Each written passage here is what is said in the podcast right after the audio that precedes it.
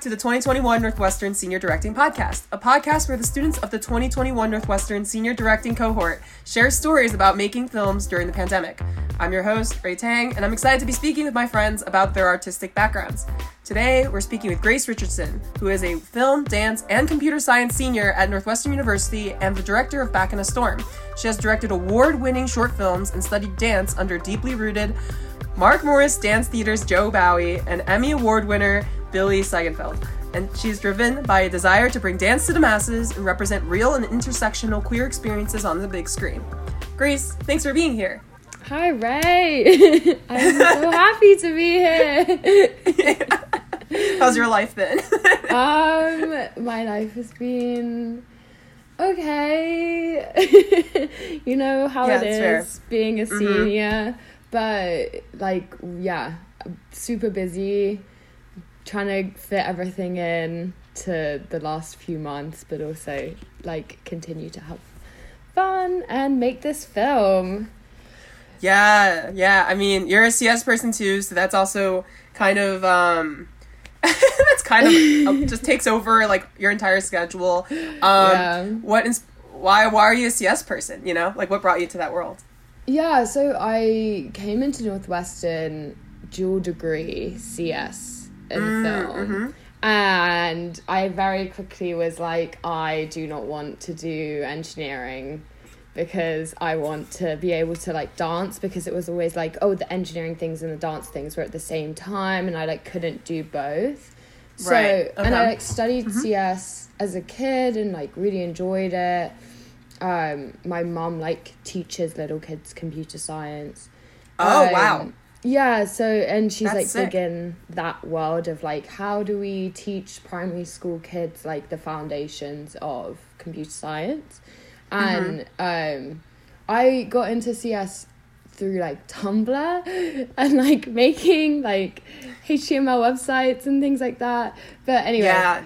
it's um I just like always enjoyed the part of CS that was like here is an application that is like super useful for and and should be like used by everyone and how can we like make it accessible and like how can we make it look nice and like that's really cool that we can have this like cool functionality and like everyone or like a lot of people in different places can use it um That's so fun because there's so many like um the weird thing about a cohort is there's a lot of CS people in there. Like alarming Yeah. amount. I think Yeah. Yumi, Sumin, Jesse, like um I don't know, it's so interesting to hear how people like Tumblr, that is such an awesome way to Yeah. go, go into it.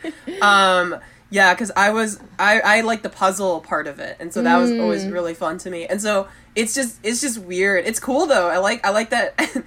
You know, a little ad for Northwestern, but I like that our education was so intersectional. Like, it's, it's just so cool. It's so weird though. Like anywhere else, there would not be this many film CS people. Like it's Yeah. so like strange. Are you like interested in VFX stuff?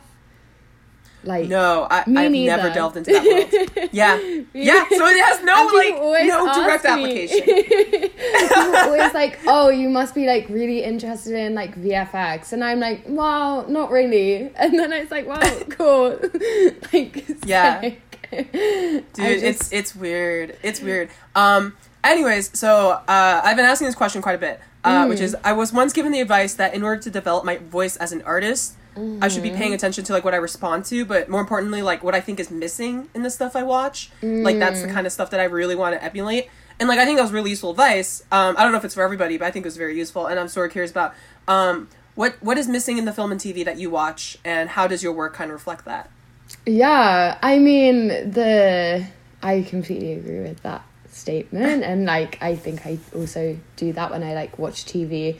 Um of course it's like always queer narratives that like look like just like the queer experiences that number one I see around me and that Yeah. Fully like reflect the like complexities of a queer experience instead of just being like oh this queer experience in a fantasy land or like this queer experience in like just only the bit that is coming out and like Yeah.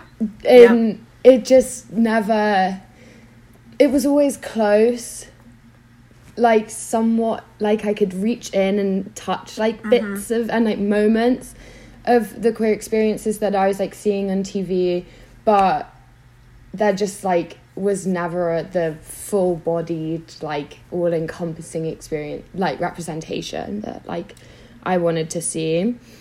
Yeah, it's And like a very boxed in queer net- narrative that we see. Yeah, completely. Um, and then on the other side of it, for my like dance side, is like just having dance be like incorporated into like long form format of like film and TV and it not being this like super highbrow like inaccessible form or just like straight MT that like middle ground where it's like dance and film being together and like dance mm. being accessible and like if you think about history people would watch dance on TV like all the time and be so Yeah. like just watching it and like enjoy it and be able to talk about it. And like recently I feel like that's like not being as much of a thing that I've been able to see. And I and especially Oh wow.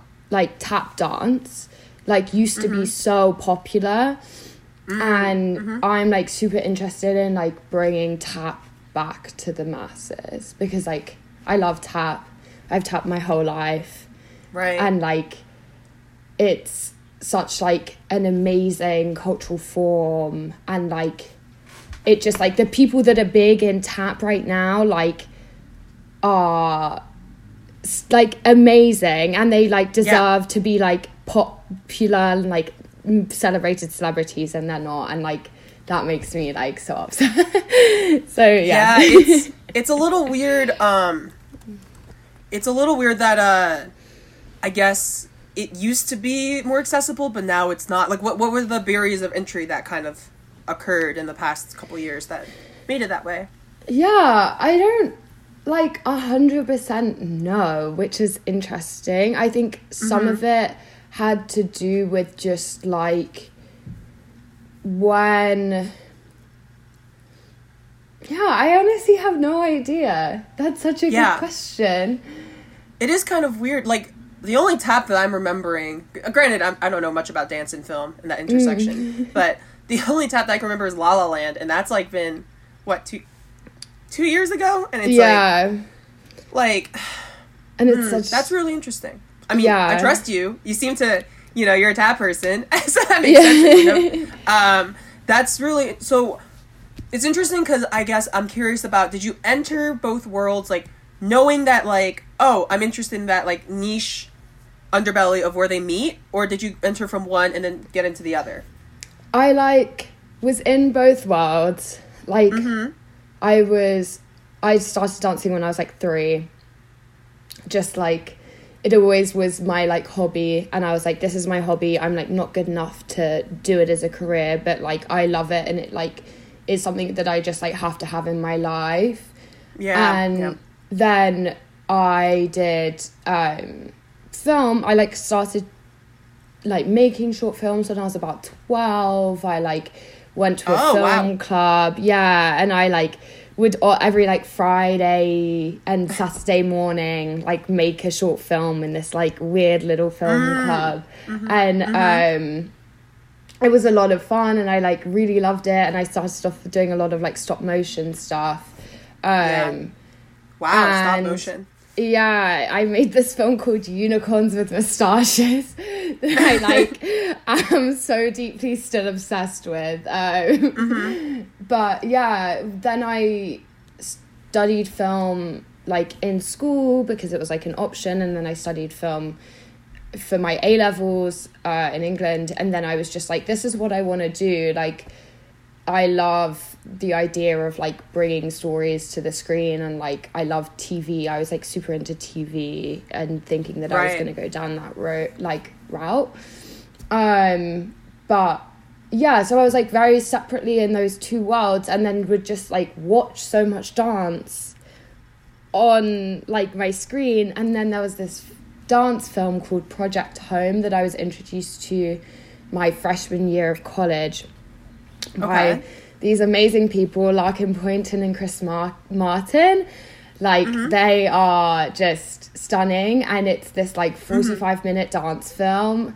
And I was on the Mm-hmm. Oh, heck yeah. train to London or home from London, and I watched. I was watching it on my phone, and I was just like Mm-hmm. crying on the train. Like I love this. This is stunning. Like the way Mm-hmm. that the camera like is working with this narrative, but it's like not overly like complete narrative. It's like very much fill in the gaps, but it's just like so emotive and it made me feel so many things. And I was like, this is what I want to do. And Yeah. yeah, yeah. Wow. And you you found this freshman year of high school or college? Of college, my friend Mm. from America sent me it, and I was like, holy, Wow. Holy fuck. Gotcha. And that's when you're like had this revelation of like, whoa, Yeah. these meet these meet in a fascinating way. Yeah. Um so did you enter school like college knowing that you were gonna pursue film and dance? Like was that something that was on the top of your mind? No. Oh no, not at all. Okay. No, so not at all. was yeah. that was there like a journey and was was there a journey? Yeah, that was a journey, right? Thanks for asking. yeah, um, so I very quickly got involved with like a lot of student groups in the dance world at Northwestern and did not realize that the dance world would be as big and like thriving of an like amazing community as it is. Um, Right. And pretty quickly, I like got into marketing roles on like exec boards. Like I was the, the tonic marketing director and I have been for like three years. Um, so like because I can like make graphic designs and then it would Yeah. always the question would come up of like oh who can film our shows and like I also start one of my friends was making like a dance film where they went into different national parks and they like um wanted Wow. and then someone else and filmed scores in national parks and then they got someone else to um make a like write a musical score based on each of those national parks. And then they Damn. wanted someone to like edit the two together. And i was like Mm-hmm. caroline i will do that. Like and caroline was really deeply in dance and film. She was like rtvf major but like big in the dance program. And like Yeah. she kind of acted as like a bit of a mentor for me even though she was only she was a senior when i was a freshman and i edited this um, park study as an independent study with stephen moore and like adored it and then also Right. started like filming things for like student groups just like on the side and that's where most of my like set experience at northwestern is is wow, just that's me highly unusual. yeah, it's really crazy because I was spending like all of my time doing it, and it's just basically me getting things from the cage, like, Yeah. and like just grabbing a like camera or using my own ca- personal camera and setting up some lights, using what I knew, and like just having a go. Yeah. Yeah, that's like highly unusual. I think from the usual like pathway of like I'm gonna petition for the set. I'm gonna be a Yeah. grip. I'm gonna be an AC, and then work your way up. It's um so much more scrappier, and I guess like Yeah. more scrappier. But it's it's just scrappier, and it's like um, it's almost uh like a run and gun kind of filming kind of style. Yes, like exactly. It, it teaches you so much more practicality. That's so that's so Yeah. interesting. I've never heard anybody take that route of going really exclusively working with like student orgs to be able Yeah. to get there. Um, but that's super interesting. Um, anyway, so back in a storm, your senior Yeah. thesis. Yes. Um, would you mind telling us uh, what your film is about? Yeah, so Back in a Storm is the story of Tess, a girl who comes into a world that is like very unknown and kind of like this surrealist forest location and she doesn't know mm-hmm. what she's doing and where mm-hmm. she is and she's trying to navigate everything and she sees someone in the distance and hmm. she falls instantly in love with this woman Yeah. and she essentially is attempting to navigate this new world that she's been like entered into whilst pursuing her love for this one person, but then finds safety and solace in another wonderful woman. And Ooh, okay. they that becomes a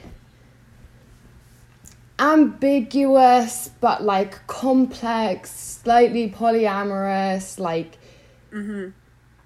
chaotic experience Yeah. that the three yeah. of them have to navigate through and like understand and as they are understanding each other are like starting to understand their environment um and yeah it's just about the three of them and it's it's a dance film and it's set to Lapsley, who is a really cool singer.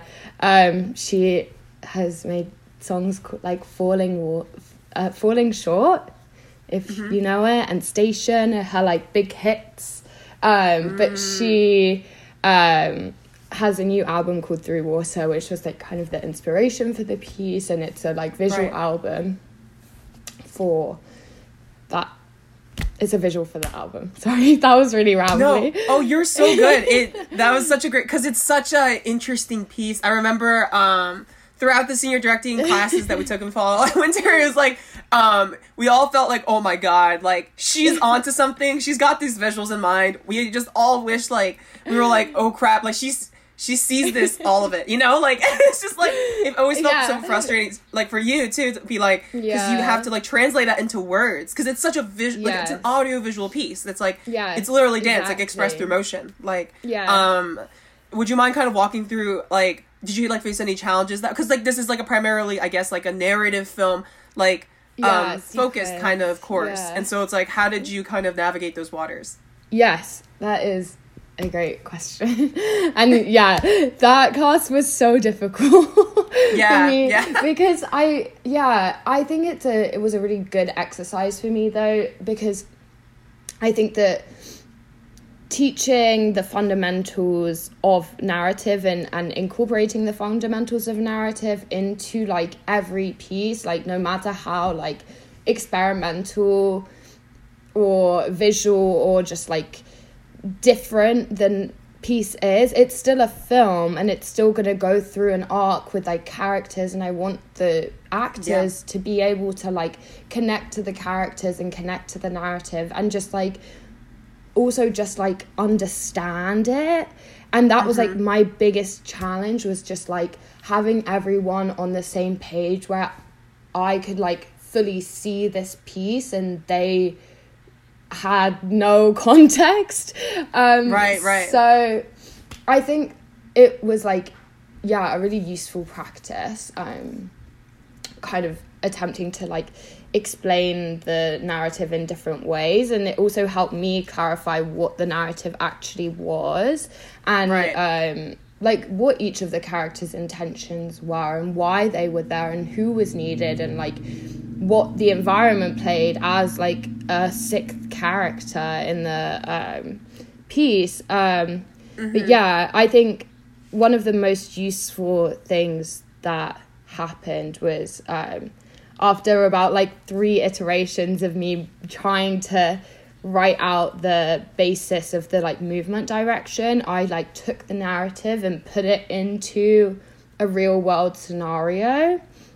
And mm-hmm. though that didn't necessarily like clarify things for like the actors or the crew because when I gave them that they were like why did you do this because I had mm-hmm. done that and I could then modify like my beat list and my treatment based off of like a more distinct like concrete narrative that like transition was like flowed way more easily. that doesn't Yeah, make sense. yeah, yeah, yeah. But I, it, it just clears up you know in I your brain too. Like it's like Yes, it makes it easier for you. And like you're so you're currently in pre-production. Yes. Um, and you're about to shoot. Oh God, so soon. Which weekend is it? May so we're week five. We're shooting Mm. on like the thirtieth, first and second. Wow. Yeah, so Um, we're well, the, good luck, really in the also- thick of it. yeah, you were.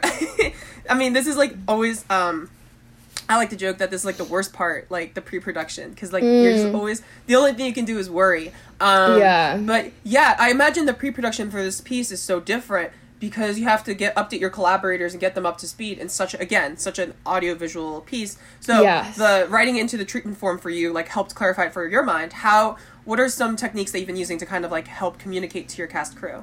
Yes. So the first thing I did was like have when I got my producers on board, it was like really fundamental for me to like sit down and talk with them about the whole piece and about like what each thing like meant to me and then like ask them how their like experiences with like love and relationships like could feed into their understanding of like the different characters and like how each of them mm. were feeling at like different moments. And so i had like a big meeting for that and i think that set us up like for a really like tonally a really good like bouncing place like Yeah, uh yeah. like start line i guess Like they're, they're Um, bringing their own stories into the project. right? Exactly, yeah. And so my producers are amazing, Grace Fromy and Rachel Kupfer, and they both like have very different experiences. Um, and it's like been interesting also working with like some queer and some like not queer people on this because it's Yeah, like there's like some people that can really like relate to the like queer elements of this Mm-hmm. piece and be like, oh, that happened to me also, and like Yeah, talk about yeah. it with me. And but then it's been really cool, like seeing how like in non necessarily like romantic situations, the same type of relationships can occur, or like the same types of like intimacy and like things that I'm just trying to represent through dance. Um, Mm-hmm. so that was really good. And then me and Maggie, my DP, are just like having a ball with it. And Mm-hmm. we, the most useful thing for us has been like, we went through and beat listed everything. So Wow. Okay. we like, because for us, each scene is a new song basically right. mhm. and um so i we just like sat down on zoom for hours and talked through like every single little beat that happens Wow. and then wow. we took that beat list and translated it into a shot list and Mm-hmm. that meant that like and that this is before i've like really choreographed anything or brought my crew in Mm-hmm. my crew my cast in sorry um, and so like having that as a framework has been like a really interesting place to start with and like it has been so different from me my other experiences creating dance films where like I would generally like start with the choreography and like people would be choreographing a dance like one of my friends would choreograph a dance and then I would like make a film in the gaps this Yeah. time it was like I was setting the like I was essentially blocking and like shot listing at the same time Right. and then Right. bringing the choreography into those gaps which has been Mm-hmm. really cool and like such a cool experience and um yeah me and maggie like have had like a lot of similar experiences she is also queer and like we just have had a really great time like working together bringing in like each of our different like emotions and feelings about like other things into like the Totally. narrative and like packing it all in Oh, totally. It's it's a uh, uh, what you were saying earlier was so relatable too about like um the queerness of like the cast and crew is not like the break. It's not like the breaking point, but it's like sort of like there's a difference of like oh yeah like I get it like I've been Yeah. there with you. like I know exactly. Yeah, there's like that shared language, which is I think really it's awesome that your DP is also queer and therefore Yeah. like, can like understand. I think that's so important too, um, and that's really cool. Um, yeah, and so what do you hope that audiences take away from your film? Um, just like any. Okay, I have like a very specific idea of what. Like, there's one thing that I want an audience to take away from Back in the Storm, and that's just like Okay. at any point in the film, I want them to like be able to say like I know what that feels like I know that feeling and I Mm. can feel that feeling. I like Right. I'm not too interested in whether or not people like fully understand every single part of the narrative or whether they like love the whole thing altogether. I would love for them to be like, "Oh, that was really pretty," but like I don't like Right. that's cool, like whatever. Everyone has different aesthetic like sensibilities, but my like main goal is to have people be able to like identify a feeling Mm-hmm. and like feel it themselves and be able to like relate to that feeling. Yeah, Yeah. at any Yeah. point. Uh, just um, once. Thank you so much for being here. I'm so Yeah. excited for your shoot. You're gonna kill it. You're gonna do such a great job because you've already done such good prep. Um, you, Ray. yeah, and again, another plug to come to senior directing premiere, everyone. Um, but yeah, thank you so much for your time. I really appreciate it. Ooh, thank you. This is so fun. wow, this podcast is hosted, produced, and directed by Ray Tang. Graphics by Delaney McCallum. Uh, we used the song "Chicago" by Joe Bagel for the intro and outro, which is royalty-free media, and it's edited by Ray Tang, Jerry Lee, and Suman Yu. Thank you so much, and we'll see you next week. Bye.